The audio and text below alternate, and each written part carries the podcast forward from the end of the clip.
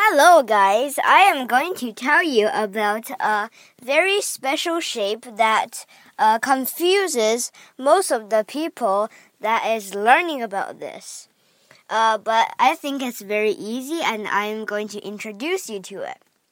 This shape is called a hexaflexagon.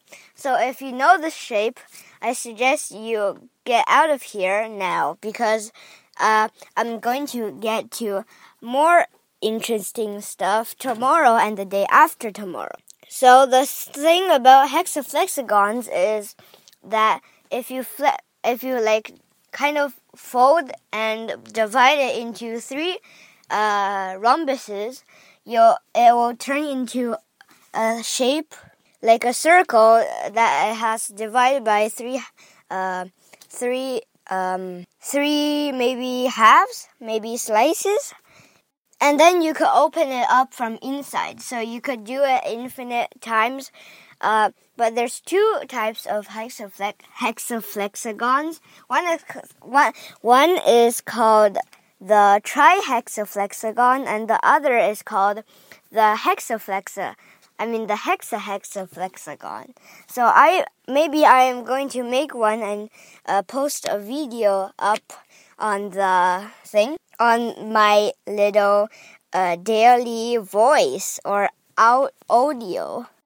So here's how you make it. You pull out a single strip of paper and then divided um, the strip of paper you divide it into 60 degree angles like you fold and uh, yeah you kind of like fold um, at an angle like if you fold it at 180 degree angle you would just uh, get half the paper strip if you're folding from half.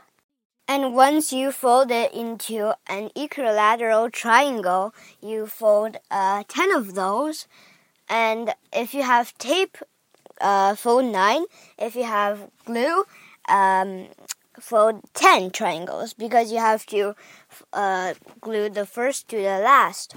Oh, and these steps are the um, ways to make a trihexaflexagon, but the thing is you have to make the hexaflexaflexagon or the hexahexaflexagon uh, because that thing is much more interesting and the trihexaflexagon you can only flex one way and uh, yeah of course the other works, but if you like turn the hexa the hexaflexagon uh, 60 degree angle, uh, maybe more, maybe less, uh, and then it just like can fold up or can open up, and there's only three sides.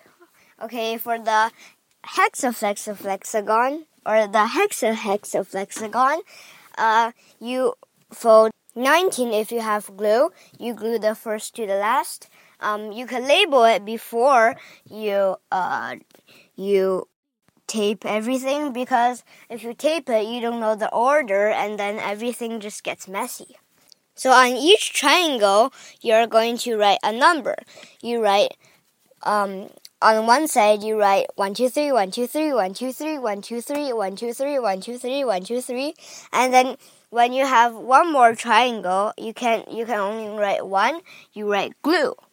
It's just a little reminder that you put glue on that one, and then flip it around.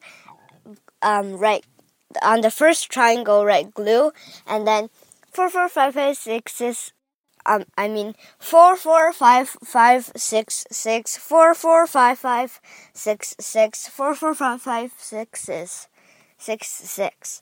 Um, um, and then you should have no triangle left if you if the last one is two sixes. And then you just coil it around and then you get uh, ones and twos and threes on one side, like one two two three three one one two two three three one one two two three three. And then you have to kind of uh, fold one of the glue triangles to I think the number the number three I think. And then it's just the steps for the uh, trihexaflexagon.